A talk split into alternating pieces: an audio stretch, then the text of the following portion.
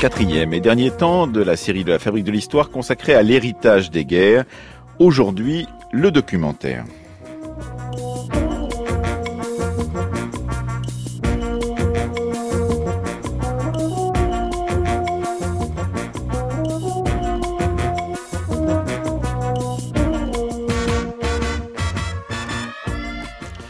Après vous avoir, avoir discuté lundi avec Macha Serovitch, qui recevra ce week-end le prix des rendez-vous de l'histoire de Blois pour son livre sur les partisans soviétiques pendant la Première Guerre mondiale. Son livre s'intitule Les enfants de Staline.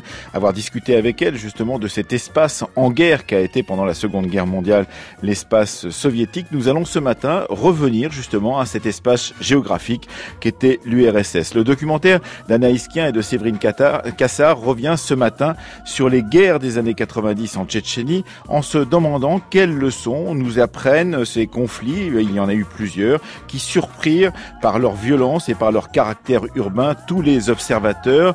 Nous allons avoir dans ce documentaire les témoignages et les analyses de Michel Goya, de Christian Ingrao, d'Aude Merlin, de Frédéric Longuet-Marx et d'Anne Niva, Tchétchénie, les leçons d'une guerre jusqu'à 10h ce matin dans la Fabrique de l'Histoire.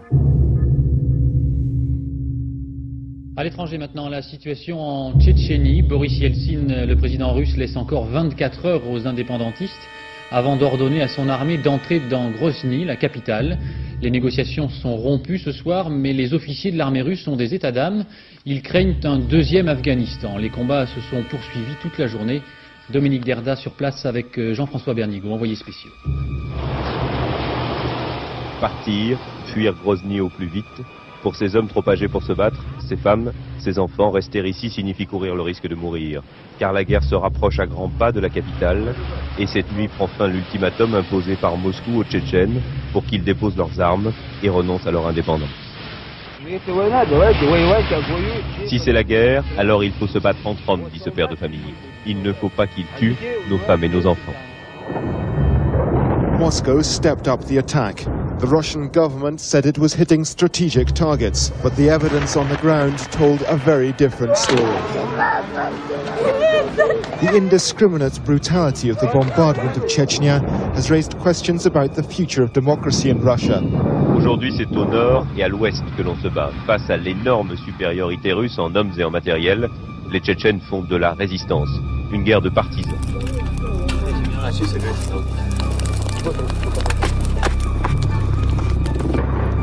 On a ici affaire à euh, des types d'images qui sont beaucoup plus diversifiés que pour tous les autres conflits qu'on avait vus jusqu'ici. On a à la fois des images de combat qu'on avait déjà, des images de Grozny bombardés, euh, des images de, ces colonnes de blindés qui prennent feu, euh, des images de combattants qui s'infiltrent ou s'exfiltrent, des images comme ça, on en avait, mais on n'en avait quand même jamais d'aussi près ces images de, colonnes de combattants qui sont en train de, s'exfiltrer de bâtiments en flammes, moi j'avoue que je n'en avais euh, jamais vu avant de voir ces images de Grozny. Ça c'est une première chose. Et en second lieu, euh, ce qui est intéressant, et là je pense que euh, véritablement c'est nouveau, on a des images de subjectivité en guerre.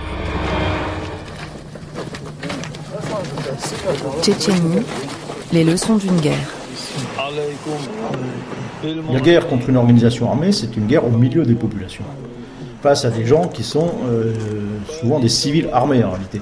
Et toute la complexité de la chose, c'est d'arriver à, vaincre ces groupes armés au milieu de la population avec euh, ces difficultés ben, qu'on euh, ne les voit pas, ils viennent de la population, sont souvent soutenus par elle. La population en réalité devient souvent l'objet des combats. Sachant que, bon, pas au niveau politique, mais les techniciens comme moi se disent que ça risque aussi de, de nous tomber dessus et qu'il euh, il faut là aussi regarder ce qui se passe et de se réintéresser à ce type de conflit. On en a fait, encore une fois, on avait un peu oublié, on ne le faisait plus. On n'a plus théorisé, n'a plus réfléchi sur ce type de conflit depuis la guerre d'Algérie.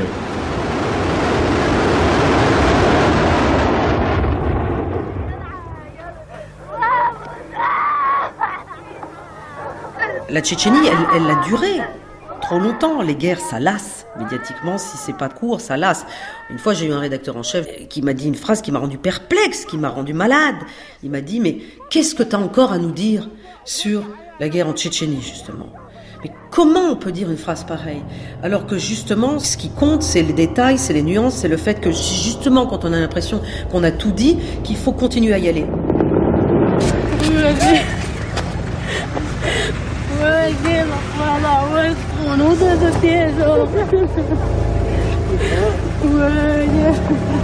Российская армия! Пусть всем поколения России будут прокляты, как мы! « 1994. La Tchétchénie, république de la nouvelle fédération de Russie, revendique son indépendance sur les décombres de la guerre froide et de l'Union soviétique. Dans les anciens pays communistes, les aspirations nationalistes, réduites au silence pendant des décennies, sortent du placard.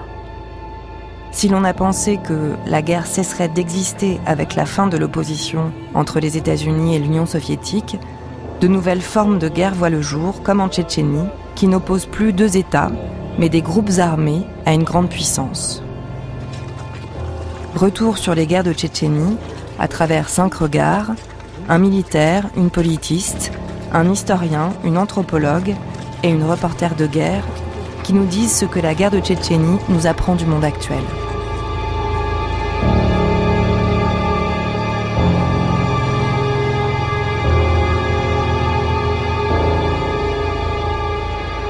Engoncé dans ses chars, gêné par son ignorance du terrain, paralysé par sa propre chaîne de commandement, l'armée russe fait devant Grozny l'étalage de ses divisions et de son impuissance.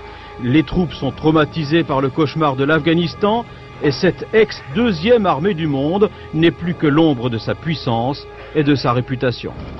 Alors les troupes russes ramenées au rang de vulgaires régiments irakiens, en tout cas ce soir, la bataille de Grozny est bien pour elle la mère de toutes les humiliations. Michel Goya, historien militaire, ancien colonel des troupes de marine. On est en 94 et euh, quelques années plus tôt, c'était mon cas, hein, euh, dans les années 80, euh, on était tous, et quand je dis on, c'est tous les militaires euh, français, occidentaux, et compris américains, étaient tous en train de se demander comment on allait faire pour pouvoir euh, résister à une éventuelle attaque soviétique en Europe, en Allemagne en particulier. Comment on allait pouvoir euh, résister à cette puissance, à cette armada euh, absolument considérable, avec ces dizaines de milliers de chars. Bon, c'était absolument considérable. On était tous d'ailleurs dans des scénarios assez défensifs, sans faire appel aux armes nucléaires. Et là, quelques années plus tard, cette même armée qui nous terrifiait, euh, d'un seul coup, bah, se fait euh, humilier par quelques milliers de combattants euh, légers, hein, des fantassins, hein, des qui sont équipés juste de Kalachnikov, de quelques lance-roquettes, au milieu d'une ville de 400 000 habitants. C'est Montpellier, quoi. Bon, en, en, dimension. Et là, c'est une surprise. Peut-être que cette armée n'était peut-être pas si imposante, si forte que ça, mais, mais surtout, c'était le témoin de comment euh, une armée, enfin l'État de manière générale d'ailleurs, mais une armée en particulier pouvait se déliter en quelques années. Euh, bon, voilà, c'est l'armée, russe. Toute la période des années 90, c'est une période de crise, de crise de l'État. C'est une période où les, soldats ben, ne sont plus payés, ne sont plus. Enfin, c'est une grave crise où vous avez des, désertions en masse, vous avez euh, des trafics, vous avez. Enfin, bon, c'est une armée qui se décompose euh, complètement moralement. Et on en voit concrètement les effets à Grosny. Et là, c'est des soldats qui sont engagés, qui ne savent pas se battre. Malgré des moyens qui paraissent euh, importants, ils ne savent pas se battre. 9 novembre 1991. C'était le 27 octobre dernier. Les Tchétchènes votaient pour élire leur président. Descendus des montagnes du Caucase, les paysans entament la danse rituelle des Murides, la danse de la guerre. La guerre qui doit les opposer, eux, les musulmans de Russie, au pouvoir central, incarné désormais par Boris Yeltsin. Le président de Russie déclare le scrutin illégal et pourtant les Tchétchènes élisent leur président, le général Doudaïev, le premier de la République autonome de Tchétchène-Ingouchie. Cette République du Caucase du Nord est en majorité musulmane, mais fait partie de la Russie. Le général Doudaïev en appelle à tous les peuples musulmans pour défendre leur indépendance et menace d'attentats terroristes, y compris contre les centrales nucléaires. Doudaïev, donc le, premier président de Tchétchénie, est un ancien général euh, soviétique. Hein. Euh, beaucoup sont passés par l'armée soviétique, une armée de conscription, hein, donc euh, beaucoup ont été appelés. Ce qui fait que par ailleurs, ils connaissent parfaitement les matériels qui sont en face, ils savent très bien quels sont les points faibles des chars russes qui sont en face d'eux, comment les attaquer, etc. Donc ils, connaissent très bien euh, l'ennemi, donc ça c'est évidemment un gros avantage. Ensuite, ils sont chez eux. Cette ville de Grozny, ils la connaissent par cœur, ils se battent chez eux. Et puis entre eux, voilà, ils sont, il y a toute une culture particulière, clanique, familiale, qui instaure une grande cohésion dans leur rang. Et l'objet principal de la formation militaire, ça oblige à forcer un comportement. Concrètement, vous obligez des individus à faire des choses qui ne sont pas naturelles, c'est-à-dire aller au-delà du danger et tuer. Rentrer dans une zone de, violence qu'on appelle le, combat, voilà, c'est une zone très particulière où les individus se transforment.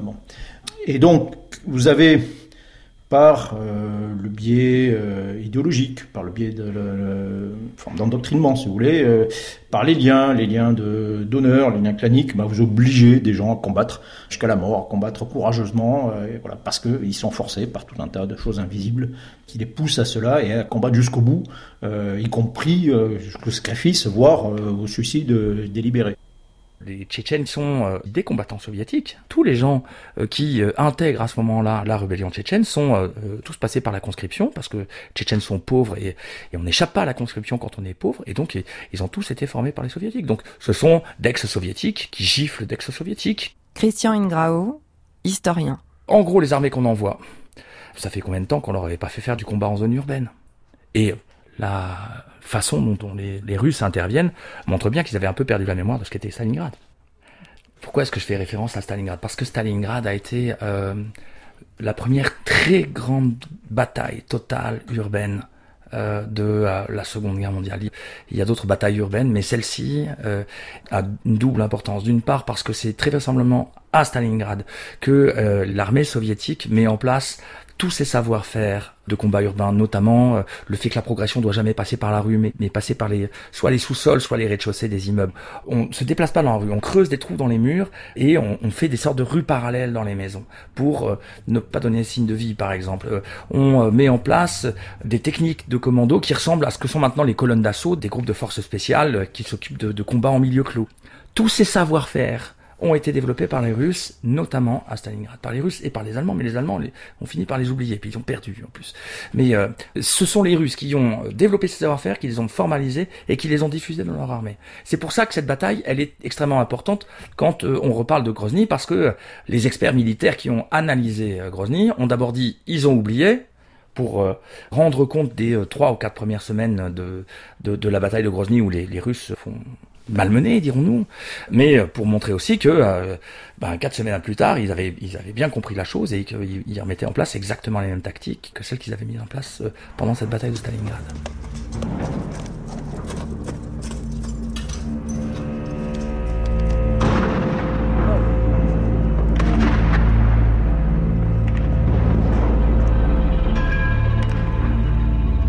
Dernière grande bataille urbaine dans laquelle les, Américains, enfin les Occidentaux euh, de manière générale, euh, avaient combattu, c'est la bataille de Hue en 1968.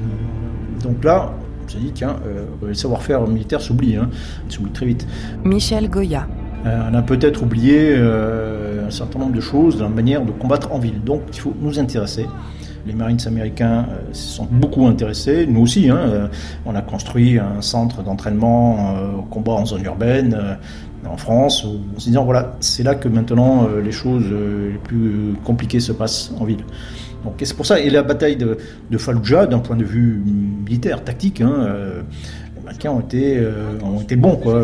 Ils ont réussi à faire avec relativement peu de pertes pour eux, chose que les Russes n'ont pas réussi à faire euh, à Grozny. Et c'est pas un hasard, hein, c'est que encore une fois, ils ont bien étudié ce qui s'était passé, les erreurs russes, euh, ce qu'il fallait faire. Ils sont face à des combattants qui combattent à peu près de la même façon que les Tchétchènes, et, euh, donc il y a voilà, il y a tout cet aspect très particulier, puis un aspect plus général qui est celui de la, la contre-insurrection et la lutte contre des groupes armés au sein de, de populations, ce qui était quelque chose de de nouveau, enfin de renouveau en tout cas pour nous. Ça aussi, c'est ce qu'on a regardé de, de près. 13 janvier 1995. Contre l'artillerie russe, les défenseurs de Grozny ne peuvent rien. Bienvenue en enfer, dit à l'entrée de la ville une affiche qui paraît bien en deçà de la réalité. Les Russes progressent vers le centre de la capitale. Ce soir, deux semaines après une première tentative, ils seraient à nouveau tout près du palais présidentiel. Autour, les immeubles ne sont plus que ruines. pilonnés un à un plusieurs fois à la minute pour en déloger les derniers combattants. Mais si les Tchétchènes perdent du terrain, ils résistent encore par petits groupes. Certains rédigent même des lettres qu'ils abandonneront derrière eux, un avertissement aux soldats russes. La guerre en Tchétchénie, écrivent-ils, sera plus horrible encore que celle d'Afghanistan. Et là, minutieusement, euh, euh, les Russes ont repris la ville, euh, immeuble par immeuble, maison par maison, en descendant dans les souterrains, parce qu'il y a énormément de souterrains à Grozny, et, et en, en, mettant en place un bain de sang véritablement. Christian Ingrao. On, on considère que la bataille de Grozny a commencé le 23 décembre 1994 et qu'elle s'est terminée en mai 1995. Entre ces deux dates, sur six mois donc, il y a 27 000 morts. 27 000 morts, ça fait quatre fois Srebrenica. C'est absolument inouï. Mais euh, ce sont des chiffres et c'est le, le produit d'un choix politique qui est choix politique et stratégique qui est mis en place par, euh, par l'armée russe qui est de ne pas tenir compte des civils. Les civils euh, qui sont restés dans la... Les, les, les Russes considèrent qu'à partir du moment où ils ont prévenu les gens qu'ils allaient prendre une ville d'assaut, s'ils sont pas partis, bah, c'est pas des civils. Plus il y a de morts à Grozny, et plus on se demande à Moscou jusqu'où ira ce terrible jeu de massacre, et surtout qui pourrait l'arrêter. Ce soir, le très peu fiable Centre provisoire d'information russe sur la Tchétchénie affirme non sans fierté que la ville est totalement encerclée. Moscou a envoyé des renforts, des troupes fraîches venues remplacer celles qui traînaient des pieds et préféraient garder leur distance pour ne pas avoir à tirer sur des civils. Les nouveaux venus n'ont pas ces états d'âme. On sait depuis longtemps que les militaires n'approuvent pas tous cette opération et surtout la façon dont elle est menée. Certains seraient limogés ou sur le point de l'être, d'autres viennent de démissionner avec fracas comme le numéro 2 de l'état-major de l'armée de terre. D'un côté, je me réjouis de sa décision, dit le président de la commission de la défense à la Douma. Cela prouve qu'il reste dans l'armée des gens pour lesquels l'honneur et l'honnêteté sont des valeurs importantes. Mais d'un autre côté, cela m'attriste, car ce sont les plus dignes qui s'en vont.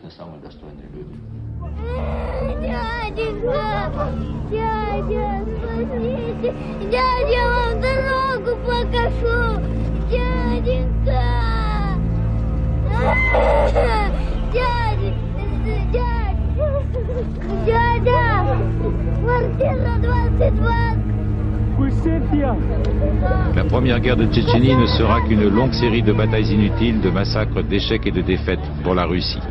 Déjà, en juin 1995, des rebelles tchétchènes avaient pris en otage 1500 personnes dans un hôpital du sud de la Russie, à Boudionovsk. L'armée russe avait donné l'assaut, 150 otages avaient été tués. Deux mois plus tard, un cessez-le-feu avait été signé. Au printemps 96, alors que Boris Yeltsin doit se faire élire pour un nouveau mandat, il est clair que la Russie n'est plus en mesure de gagner cette guerre. Ce qui s'est passé en 96 est, à mon sens, en tout cas en partie, le signe d'une certaine disposition de la part de Moscou à l'époque, donc du pouvoir fédéral russe, une certaine disposition à mettre un terme à cette guerre, pour des tas de raisons intérieures aussi à la politique russe. Aude Merlin, chercheuse en sciences politiques.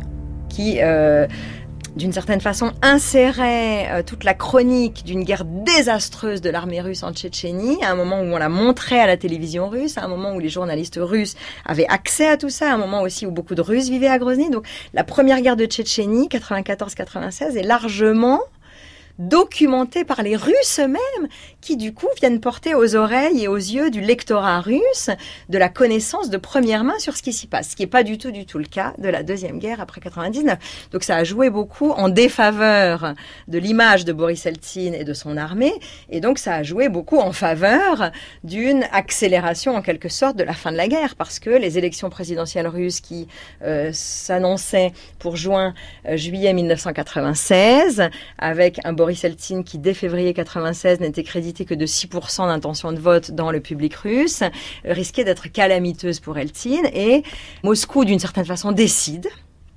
de mettre un terme à euh, ce désastre, euh, qui est un désastre en termes d'image, un désastre en termes tactiques et un désastre humain, y compris côté russe. Hein, on comptait quand même, voilà, euh, les mères de soldats parlaient de 15 000 Russes morts durant le premier conflit. Elles disaient que c'était autant que les Soviétiques morts en Afghanistan entre 79 et 89. La République de Tchétchénie élit, élit son deuxième président, hein, Aslan Machadov, parce que Doudaïev a été tué. À propos, oui, il n'y a aucun président tchétchène qui est mort dans son lit. Hein, ils, sont, ils ont tous été tués par les Russes. Donc il y a euh, le don d'une autonomie et de l'indépendance, puis une république qui se met en place, mais euh, le jeu politique dans cette république de, Tchétchénie, d'Ishkéry, est tel que euh, le candidat numéro 2 à la, présidence de la République de Tchétchénie, s'appelle Shamil Basayev, et une fois qu'il n'a pas été élu, euh, il remobilise ses troupes, parce que c'est aussi une question de chef de guerre, tout ça, et il commence à, exporter le conflit au Daghestan euh, et dans les républiques limitrophes. Et c'est euh, ce prétexte-là, plus les attentats qui ont été organisés à Moscou, qui va servir de prétexte à la seconde intervention russe. 16 septembre 1999. Nouvel attentat en Russie, cette fois c'est une ville de province, loin de Moscou, qui a été prise pour cible. Officiellement, c'est toujours la piste tchétchène qui est privilégiée. Mais dans le pays, les rumeurs se multiplient et le climat est de plus en plus tendu. Commentaire Memona Interman. Il était à peine 6 heures du matin.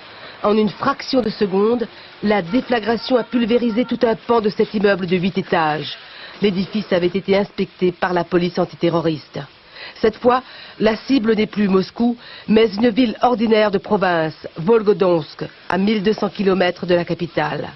La vague d'attentats vise clairement à démoraliser les Russes. Les poseurs de bombes veulent montrer qu'ils frappent où ils veulent, quand ils le veulent. Boris Yeltsin, qui a reçu aussitôt son Premier ministre, lui demande de riposter à la guerre par la guerre. Pour le Kremlin, c'est la piste du Caucase qu'il faut attaquer, c'est-à-dire les indépendantistes islamistes en Tchétchénie et au Daghestan. L'armée russe poursuit ses bombardements dans ces deux républiques. Toutes les voies de communication vont être coupées avec la Tchétchénie.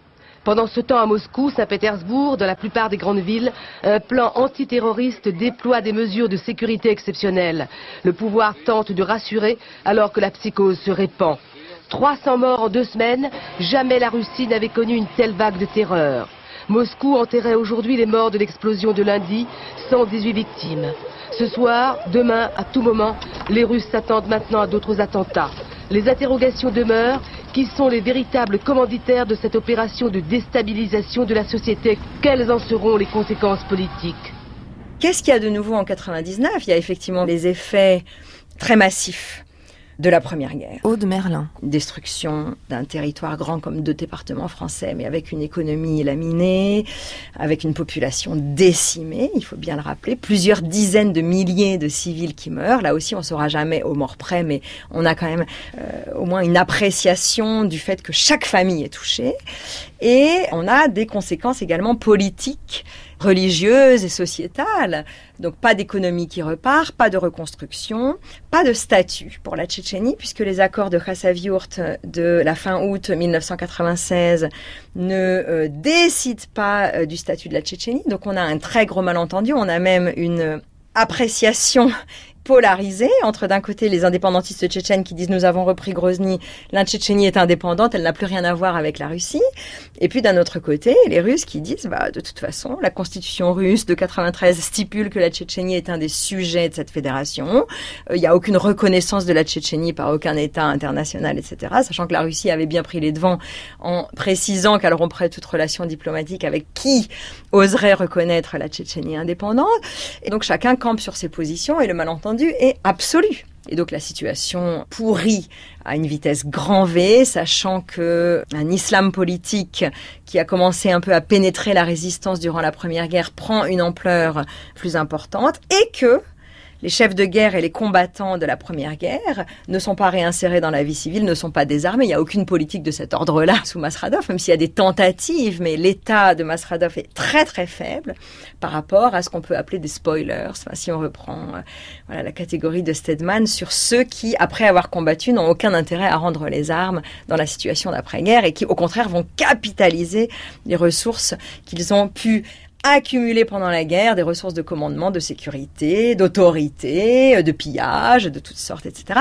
Et le fait est que la Tchétchénie d'entre-deux-guerres est vraiment une espèce comme ça de... Euh, de pépinières qui voient fleurir tous ces anciens combattants qui se transforment en preneurs d'otages, en petits chefs constituant des petits fiefs locaux et défiant cette tentative de constituer un État dans des conditions extrêmement fragiles de toute façon, comme j'ai essayé de le montrer. Donc il y a toutes ces euh, conditions qui, d'une certaine façon, vues rétrospectivement, ne font qu'annoncer la reprise d'une guerre au sens où dans l'intervalle, ce qui se passe à Moscou, on le voit, avec euh, l'épuisement en quelque sorte de cette politique eltsinienne et la reprise en main aussi par euh, ce qu'on pourrait appeler, alors est-ce qu'il faut parler des cardinaux de l'ombre, enfin en tout cas de ceux qui font la politique à Moscou, est-ce qu'il faut parler d'État profond, enfin en tout cas ceux qui sont plus aux manettes hein, face à un Boris Eltsine qui est quand même assez décrépit euh, lui-même, mais qui euh, considère que ce qui est arrivé à la Russie depuis l'effondrement de l'Union soviétique est une humiliation, n'est pas supportable,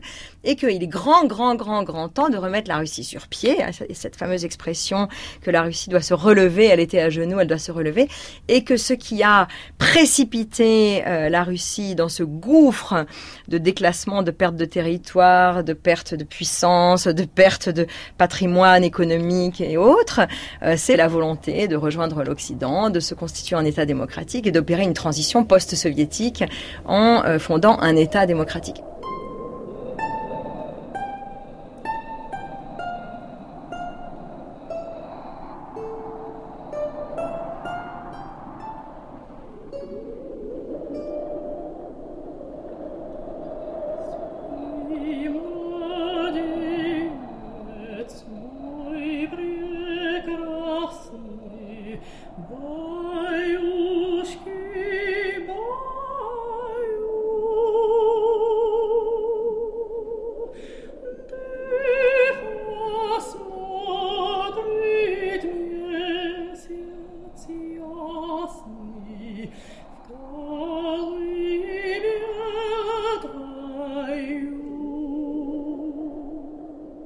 Les Tchétchènes ont toujours représenté pour les Russes Frédéric Longuet-Marx, anthropologue, spécialiste de l'islam du Nord-Caucase. Puisque au cours de la colonisation euh, du 19e siècle, les Russes ont colonisé le Caucase, Caucase du Nord. Ça a été une bataille sanglante qui a duré plus de 25 ans. Et donc, dans l'imaginaire russe, les Tchétchènes représentaient un peuple coriace, un peuple cruel, etc. Et donc il y avait un poème, une berceuse, très connue de Lermontov, qui disait, comme on parlerait du grand méchant loup, à l'enfant qu'on essaye d'endormir, fais attention, si tu ne dors pas, le méchant tchétchène viendra dans ton berceau et te transpercera de son poignard. Donc, dans l'imaginaire russe, il est clair qu'on a un rapport un peu ambivalent. C'est-à-dire c'est à la fois un peuple qu'on respecte et qu'on admire, et c'est aussi un peuple dont on a peur, et de tous les peuples qui faisaient partie de l'Union soviétique, je pense que c'est ceux vis-à-vis de qui la politique était la plus violente. Par exemple, vis-à-vis de la religion, les Tchétchènes n'avaient droit qu'à une seule mosquée, ils étaient à peu près un million d'habitants, en sachant qu'il y avait une politique anti-religieuse un peu partout, mais eux n'avaient droit qu'à une seule mosquée, alors qu'au Daghestan, il y en avait 27 pour à peu près le même nombre d'habitants, et il était interdit de parler le tchétchène dans les lieux publics, dans les rues, dans les lieux administratifs, etc.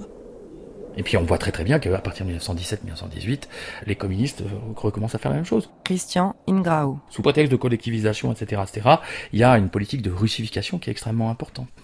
Et donc, à partir de 1941, bien sûr que les, les Tchétchènes euh, ne voient pas d'un œil euh, malveillant euh, le fait que les Staliniens prennent une bonne centaine de divisions dans la tronche sur le front de l'Est. Et donc, si vous voulez, à partir de 1944, les Staliniens, le gouvernement soviétique, accusent les Tchétchènes d'avoir collaboré avec les Allemands et, en trois nuits, déportent l'entièreté de la population tchétchène de, de Tchétchénie en Asie centrale et la remplace par des Russes. Grozny, à ce moment-là, est une ville 100% russe.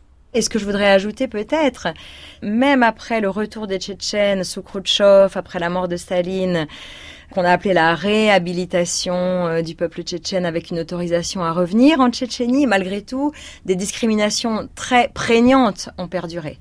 Impossibilité d'accéder à des postes importants dans l'administration, au parti, dans l'armée, euh, interdiction de euh, s'enregistrer dans la ville même de Grozny pour les Tchétchènes, etc. Donc il y a aussi quelque chose qui continue quotidiennement à exacerber un ressentiment qui va, ça va du quotidien, euh, quand dans le tram, euh, si vous parlez en tchétchène avec votre euh, conjoint, votre enfant, il y a tout de suite un russe ou un slave qui va vous taper sur les doigts et dire qu'il faut pas parler cette langue, etc. Le fait à l'école, pour un enfant, de se faire traiter d'enfant de peuple réprimé, peuple puni, ça va au fait que même si vous êtes formé et que vous en avez les compétences, vous ne pourrez pas devenir un haut cadre à l'Institut du pétrole, etc. Donc finalement, un déclassement alors que les Tchétchènes sont malgré tout sur leur territoire. Donc il y a aussi voilà ce dissensus en quelque sorte qui provoque beaucoup beaucoup de ressentiment. Il y avait une statue à Grozny, à l'époque soviétique, donc du général Yermolov, qui est vraiment le général de l'armée tsariste, qui a euh, dirigé les opérations militaires sur le territoire de l'actuelle Tchétchénie pendant la guerre du Caucase au XIXe siècle. Et il avait prononcé cette phrase, il n'y a pas de pire engeance sur la terre que le peuple tchétchène. Et cette phrase était gravée sous sa statue. Donc effectivement, il y a aussi ce jeu de miroir qui exacerbe en quelque sorte avec la construction aussi d'imaginaires collectifs qui se répondent que ce soit d'un côté les écrivains russes, envoyés en relégation ou ayant été réprimés par le pouvoir tsariste suite à leur participation, à qui une révolte décembriste, qui pour avoir écrit euh, un texte critique sur l'empire, etc. Et qui finalement, se trouvant en relégation au Caucase, sont particulièrement fascinés par cette espèce de euh, d'amour de la liberté et de détermination qu'ont les Tchétchènes. Donc ça construit aussi une image. Et on sait que un Pushkin, un Lermontov, euh, un Tolstoï, bien évidemment, ont aussi popularisé en quelque sorte au sein de la culture russe et du, coup au sein du public russe une image des Caucasiens en général et des Tchétchènes en particulier comme étant attachés, jaloux de leur liberté et étant prêts à sacrifier leur vie pour elle. Et donc ça s'inscrit aussi en quelque sorte en miroir inversé par rapport à la façon dont l'empire tsariste maintient la population russe dans une logique de glacis, d'autorité, de répression et de contrôle. Et du coup ça crée de la fascination.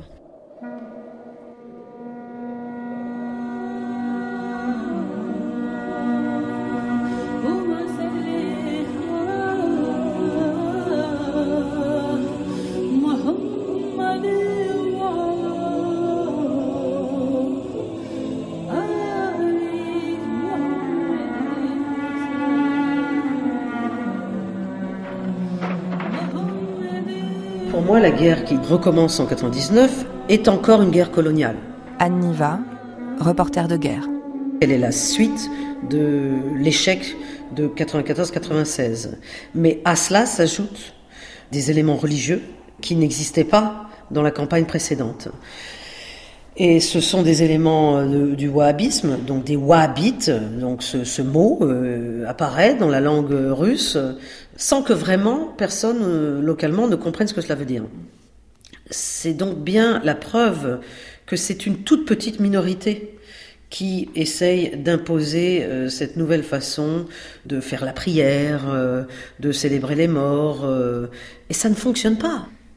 Parce que la façon de pratiquer l'islam en Tchétchénie est un islam extrêmement ouvert, soufi, avec vraiment une façon de révérer les saints euh, qui est très joyeuse, enfin rien à voir avec euh, le puritanisme wahhabite, qui est effectivement le début de ce qui sera ensuite prôné euh, par ce que l'on appelle les terroristes aujourd'hui, par Al-Qaïda, par Daesh, etc., par les salafistes, etc. Les salafistes existaient déjà, mais ça n'est pas cette branche-là qui arrive en Tchétchénie. Mais il suffit d'une poignée d'hommes. Donc ça, ça marche sur cette petite minorité qui a les armes, mais ça n'arrive pas à être imposé dans la société civile tchétchène. Mais comme c'est mélangé à des revendications indépendantistes, évidemment la population soutient relativement passivement, mais soutient quand même ces baïviki, ces combattants. Parce que si la population ne les soutenait pas, la guerre n'aurait pas duré aussi longtemps, bien évidemment. Et donc, euh, en 99, euh, alors que des mouvements islamistes au Daghestan et en Tchétchénie Aude Merlin. se sont mis en contact et que Bassaïev, hein, il faut parler de la figure évidemment de Shamil Bassaïev, qui est, on pourrait dire, le, le fauteur de troubles numéro un dans cette tentative de constituer un État tchétchène sous Masradov. Mais Bassaïev a beaucoup de liens avec des islamistes du Daghestan et à un moment donné, donc, est organisée une incursion de combattants tchétchènes et dagestanais depuis la Tchétchénie vers le Daghestan pour, entre guillemets, hein, si on reprend leur vocable, libérer euh, des villages dagestanais qui avaient proclamé la charia et euh, face auxquels donc euh, la loi russe qui se décline au Daghestan opposait une fin de non-recevoir. Et cette incursion de combattants tchétchènes et dagestanais vers le Daghestan fournit un prétexte alors, est-ce qu'il faut dire en or? Enfin, en tout cas, un prétexte massif à l'armée russe pour intervenir. Et à partir de là, la guerre reprend, sachant que, euh, ça c'est début août 99, mais qu'en septembre, on a des explosions dans des villes de Russie qui sont immédiatement toutes attribuées à ce que Vladimir Poutine appelle la piste tchétchène, sans enquête. Mais voilà. Et à partir de là, ça valide et ça légitime complètement ce qui est déjà en cours en Tchétchénie, à savoir la reprise de la guerre. Et euh, ça la labellise sous le vocable de lutte contre le terrorisme. Et ça va durer, durer, durer, durer. Puisque officiellement, euh, Moscou a décrété mettre un terme à la lutte antiterroriste le 16 avril 2009. Moi, quand j'arrive en Tchétchénie euh, en septembre 99, c'est un climat de pré-guerre. Anniva. De fuite. Le début d'une guerre, c'est toujours comme ça. Il y a énormément de mouvements, de mouvements intérieurs. Moi, c'est ma première guerre. Je n'ai aucune expérience. J'ai 26, euh, 27 ans à l'époque. Donc, je suis mon instinct. Maintenant, je sais, a posteriori, que quand il y a ce genre de mouvement, c'est qu'il va se passer quelque chose. Et effectivement, les gens fuient parce qu'ils ont peur d'une opération militaire et l'opération militaire survient. Elle débute effectivement le 1er octobre 1999 et ensuite on rentre dans une phase de guerre euh, classique avec un pic de la guerre de novembre 1999 à février 2000 et là j'y suis en permanence. En fait je suis bloqué même à l'intérieur. Je ne peux plus sortir pour aller au Daghestan voisin ou en Ingouchie voisine et donc euh, rentrer à Moscou. Il n'y a plus d'aéroport qui fonctionne non plus. Ça, c'est la première chose qui s'arrête. Donc, je reste euh, bloqué à l'intérieur et j'essaye de comprendre ce qui se passe et surtout de l'observer, de le décrire et de le partager. Alors ça c'est compliqué parce que j'avais pas euh, donc j'ai débuté, je travaillais pour euh, finalement personne et puis euh, ces libérations qui parce que leur correspondant de Moscou n'avait pas l'intention d'aller sur place et parce qu'il me connaissait, parce qu'il savait que j'étais sur place, se disent ben pourquoi ne pas utiliser Anniva? Mais se pose un problème technique et comment transmettre mes papiers. Donc quelqu'un m'amène un téléphone satellite juste avant que les frontières administratives se ferment. Et ensuite, j'ai travaillé avec ce téléphone satellite tout le temps que je mettais sur mon ventre. Et euh, je le serrais avec une écharpe sous une doudoune. C'était le début de l'hiver. Je suis menu, ça se voyait pas. Et vraiment, sans ce téléphone satellite, je sais pas comment j'aurais fait. Je vous le disais en titre, la Russie a un nouveau Premier ministre depuis ce matin. 9 août 1999. Fidèle à son habitude, Boris Yeltsin a surpris tout le monde en limogeant Sergei Stepachin, qu'il avait lui-même nommé il y a moins de trois mois. Pour le remplacer, il a fait appel à un homme du Sérail, le chef des services secrets, Vladimir Poutine. Poutine, que Boris Yeltsin a d'ores et déjà désigné comme son dauphin, prend les rênes au moment où éclate la crise au Daghestan. Pierre Didier, Philippe Pister et Jean-Jacques Buty. Vladimir Poutine était chef du FSB, les services secrets héritiers du KGB.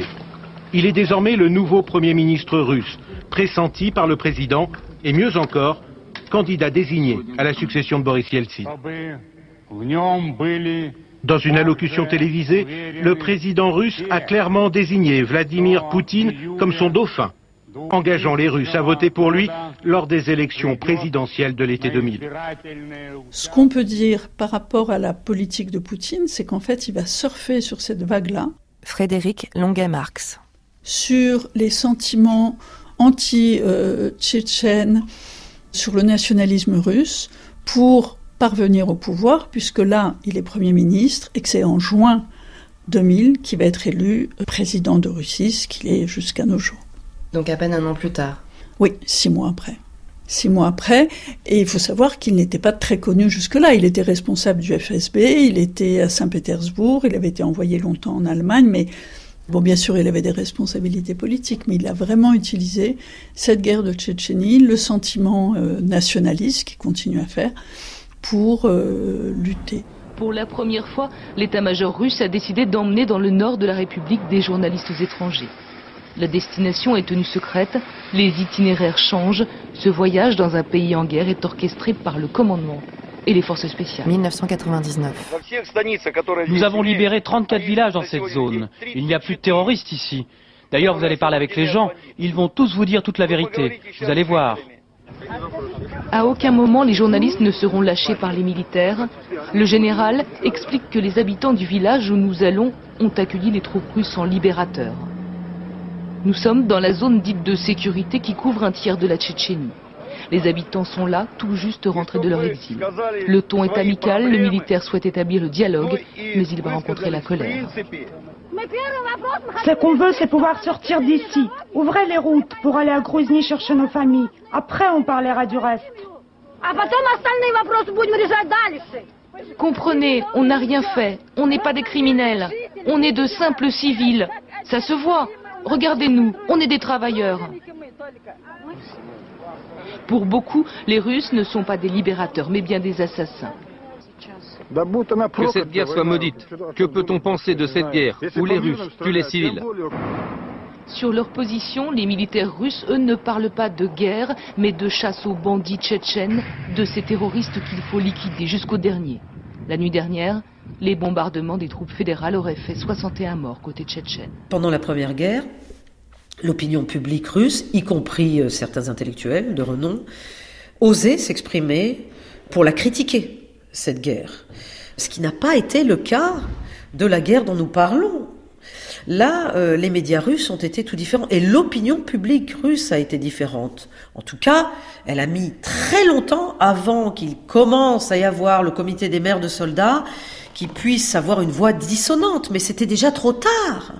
En Russie, l'opinion était de dire euh, la Tchétchénie appartient à l'immense fédération de Russie et on est tous euh, derrière Poutine. En gros, c'était à peu près ça. Hein. Et je me rappelle très bien qu'au tout début de la guerre, euh, Anya Politkovskaya et moi-même, on est passé sur deux ou trois ensemble émissions de télévision russe en direct, des grandes émissions de prime time. Très vite, c'était terminé. Ils ne nous invitaient plus. On n'a plus eu droit à la parole. Ça montrait bien ce qui était en train de se passer. C'était un tour de vis, y compris au niveau de la propagande. Et ensuite, ça n'a plus cessé.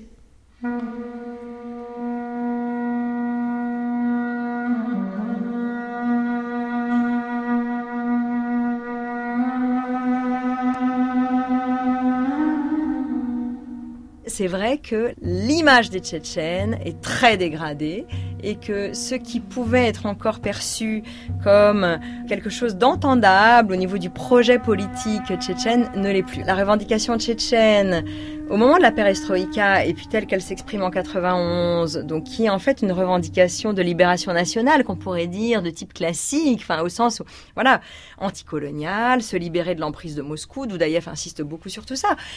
Ça, c'est quelque chose qui, dans l'ère du temps de la perestroïka, est parfaitement audible, d'autant que, justement, les Arméniens, les Géorgiens, les Ukrainiens, qui, eux, ont eu la chance, dans le montage ethno-territorial soviétique, de se voir créditer d'une république de l'Union, ont, au regard du texte soviétique, la légitimité à acquérir une indépendance reconnue internationalement. Les Tchétchènes qui, eux, étaient donc dans un territoire d'un statut inférieur qui s'appelait République autonome de Tchétchéno-Ingouchie, qui était au sein de la Russie, qui elle-même était une des 15 républiques de l'Union ayant droit à l'indépendance. Et là, il y a un effet, euh, disons, de contingence historique et administrative qui a joué en défaveur d'une potentielle légitimité d'une indépendance tchétchène. Le 23 février, une organisation non gouvernementale, Human Rights Watch, Surveillance des droits de l'homme, publiait l'histoire du massacre d'Albi avec une première liste de victimes. 2004. Une liste établie d'après des témoignages recueillis dans des camps de réfugiés en Ingouchie. Certains de ces noms, nous les avons retrouvés dans ce document filmé. Ahmed Abdelhanov dit cette femme est son oncle. Elle témoigne de son exécution devant son cadavre. Oumar Koudozov, son frère Moussa sont identifiés par des proches, des voisins, qui disent que le 5 février, au 88 rue Timanskaya à Aldi, ces deux hommes ouvriers ont été abattus par des soldats russes venus vérifier des passeports. Suleiman Moussaïev, mais aussi Yacoub Moussaïev, Oumar Moussaïev, Abdourahman Moussaïev, Youssouf Moussaïev, âgés de 27 à 77 ans, tués le 5 février, alors qu'ils allaient, nous dit-on, chercher de l'eau. Dans cette guerre, où toutes les manipulations sont permises, ces images délivrent avec certitude un seul message. La violence s'exerce à destination d'une seule population, des civils les plus démunis. Bon, pour les Tchétchènes en majorité, euh, c'est une guerre coloniale. Enfin voilà, il y a eu des guerres de colonisation au 19e siècle et ce que les promoteurs du mouvement national tchétchène voulaient mettre en œuvre, en fait, voilà, c'était une décolonisation pourquoi les Arméniens, les Estoniens, les Lituaniens, qui n'étaient pas beaucoup, beaucoup plus nombreux que les Tchétchènes, et qui peut-être avaient moins souffert d'ailleurs dans le temps long, dans l'histoire longue, auraient plus le droit, entre guillemets, de devenir des États indépendants reconnus internationalement qu'une Tchétchénie maltraitée, martyrisée dans l'histoire, etc. etc. C'est vrai que la résolution de l'ONU de 1960 qualifie de peuple colonial ceux qui remplissent un certain nombre de critères euh, liés à la colonisation, mais en plus se trouvent séparés d'une mer par rapport à la métropole. Hein. Bon, bah, on a le cas évidemment avec les colonies africaines. Là, pour les peuples qui ont été colonisés dans une continuité territoriale, cette euh, résolution ne marche pas. Et les Tchétchènes l'ont beaucoup regretté. Et les juristes qui ont voulu aider les Tchétchènes à réfléchir à cette question-là l'ont aussi regretté parce qu'ils ont dit ah bah oui, mais voilà, on retombe toujours sur cette histoire ultramarine d'une dissociation géographique nette entre la métropole la colonie. Dans le cas d'un empire comme l'Empire russe et de l'Union soviétique, bah, cette continuité territoriale rend très compliquée cette question-là.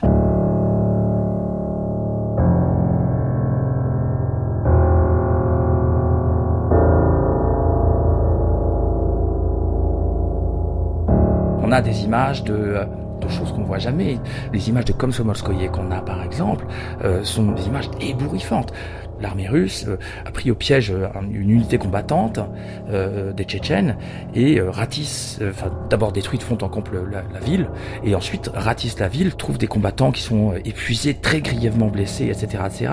Et, et on voit dans ces images l'interaction entre les deux. Jamais j'avais vu ça. Jamais j'avais vu cette espèce de, de, de, de, violence sardonique, de haine qui se, se met en place. Et là, elle va dans un sens, c'est-à-dire les Russes vers les Tchétchènes, parce que les Tchétchènes n'ont plus d'armes, sont totalement à la merci des Russes. Mais on a aussi les images des décapitations tchétchènes, et certaines d'entre elles font suite à des combats. Et euh, ces images sont d'abord extraordinairement effractives, c'est un, une vraie épreuve de les regarder évidemment, mais euh, elles montrent aussi bien l'intersubjectivité, c'est-à-dire des combattants euh, russes qui ont été désarmés, qui supplient de vivre, et la haine froide des Tchétchènes qui sont en train de leur, leur couper la gorge, de les décapiter. Ces images-là n'existaient pas avant la Tchétchénie. De cela, je suis persuadé. Manifestement, les Russes ont tiré les leçons de leur défaite de 95. Bassayev et Khattab ont subi deux défaites et se sont repliés en Tchétchénie. La Russie les tient pour responsables de la série d'attentats qui a fait près de 300 morts depuis le 31 août et elle est déterminée à les pourchasser où qu'ils se cachent. Nous poursuivrons les terroristes partout. À l'aéroport s'ils sont à l'aéroport. Et excusez-moi, s'ils sont aux toilettes, on ira les buter dans les chiottes. Cette sortie inhabituelle du Premier ministre s'explique sans doute par le traumatisme des attentats. Je vous rappelle que Poutine est le premier chef d'État à avoir téléphoné à George Bush, à Bush Junior, au lendemain des tours jumelles, donc du 11 septembre 2001, pour se vanter et lui dire, euh, voyez, le terrorisme, on est en plein dedans, c'est un terrorisme international, c'est un terrorisme mondial, et moi, Vladimir Poutine, je suis celui qui a compris ce terrorisme et le danger de ce terrorisme bien avant tout le monde, et donc j'ai raison de mener la guerre que je mène depuis longtemps en Tchétchénie, alors que avant le 11 septembre 2001, personne ne s'y intéressait vraiment. 11 septembre 2001, la dimension internationale, terrorisme international, pouvoir insérer tout ce à quoi se livrent les forces russes en Tchétchénie, et Dieu sait que c'est en termes de violation des droits humains de l'ordre du massacre, enfin, camp de filtration, torture généralisée, opération de nettoyage, etc., etc., etc. Le 11 septembre 2001, l'adjectif international vient se greffer sur cette labellisation parce qu'on trouve opportunément euh, que des éléments internationaux sont présents parmi les terroristes tchétchènes, etc. Mais surtout, ça s'insère donc dans une narration géopolitique mondiale. Et là, c'est très commode pour Vladimir Poutine. Donc c'est sûr qu'en termes de discours et de capacité à minimiser finalement euh, la portée des témoignages sur l'ampleur des exactions et sur le drame que subissent les civils à très très grande échelle, là il y a vraiment un changement important parce que la légitimité du discours politique et géopolitique étouffe complètement la portée de ces témoignages. Mon impression est que la guerre en Tchétchénie n'est pas terminée. Évidemment, il y a un couvercle, une chape de plomb qui est sur la région, mais euh, mais cette chape de plomb, euh, ce couvercle plutôt, euh, il cache mal le fait que toute la région, tout le Caucase du Nord est encore en ébullition d'un côté. Qu'en second lieu, il y a de la vapeur d'eau qui s'échappe de tout ça et que le premier contingent de combattants étrangers en Syrie à l'heure actuelle sont des gens qui sont issus du Caucase et d'Asie centrale et donc tout ça est en train de se répandre, que euh, euh, cette vapeur d'eau de, de, de, la cocotte en fonte, on l'a aussi senti euh, dans tout le monde arabe, etc., etc. Mais il n'en reste pas moins, si vous voulez, que il y a quelque chose qui s'est répandu comme ceci, et que on peut aussi lire une partie des guerres en Afghanistan à partir de 2001 et une partie de la guerre en Syrie aussi comme une sorte de, de d'épiphénomènes de ce qui s'est passé en Tchétchénie et une grande partie des pratiques de violence des insurgés djihadistes peut euh, faire l'objet d'une histoire généalogique qui remonte jusqu'à au moins jusqu'à la Tchétchénie, hein, ça c'est sûr. Je, je dis pas que c'est le début de tout, mais il y a toute une histoire et, et je vous rappelle que le croque-mitaine chez nous, hein, il mange ta soupe, non je veux pas la manger, bah si tu vas la manger, sinon je t'envoie le croque-mitaine. Chez les Russes on dit non je t'envoie le Tchétchène. Et c'est la figure euh, de la barbarie euh, absolue, c'est le monstre en eux. Et pourtant, ils veulent l'intégrer.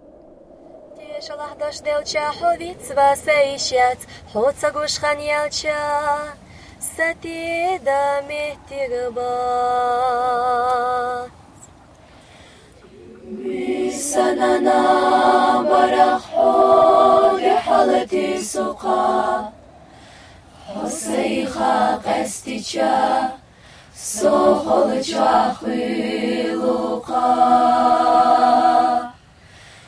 мисанана барахҳоли ҳалати суқа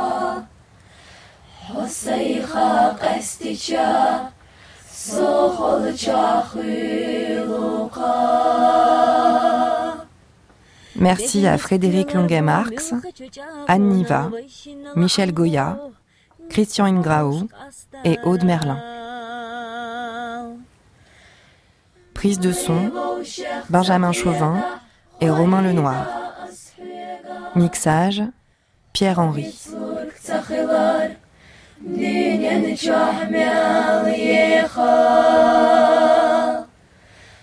Tchétchénie, les leçons d'une guerre, un documentaire d'Anaïs Kien, réalisé par Séverine Cassard.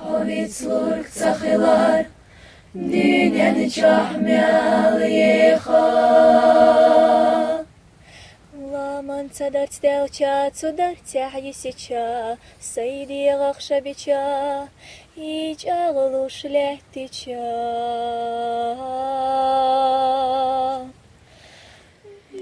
Voilà pour ce documentaire Tchétchénie, les leçons d'une guerre que vous pouvez réécouter comme toutes les autres émissions de la Fabrique de l'Histoire et de France Culture sur le site franceculture.fr. Vous pouvez également en discuter avec nous sur le groupe Facebook des Amis de la Fabrique de l'Histoire ou encore nous suivre sur le réseau Twitter. L'adresse Twitter de la Fabrique, c'est Fabrique FC, Fabrique FC. Demain, nous serons en direct de l'auditorium de l'abbé Grégoire pendant les rendez-vous de l'histoire de Blois. Nous vous attendons évidemment les plus nombreux possibles pour pouvoir discuter et suivre notre émission en direct à 9h ainsi que les autres émissions de France Culture qui y seront présentes, en particulier les matins de France Culture avec Guillaume Werner. Demain, nous parlerons évidemment du thème de Blois, la puissance des images et évoquerons le caractère pionnier des travaux sur les images de Michel Vauvel dont on a appris la disparition récemment, mais également la naissance d'un nouveau site qui est piloté par euh, Patrick Boucheron et euh, Adrien Genoudet. Entre-temps,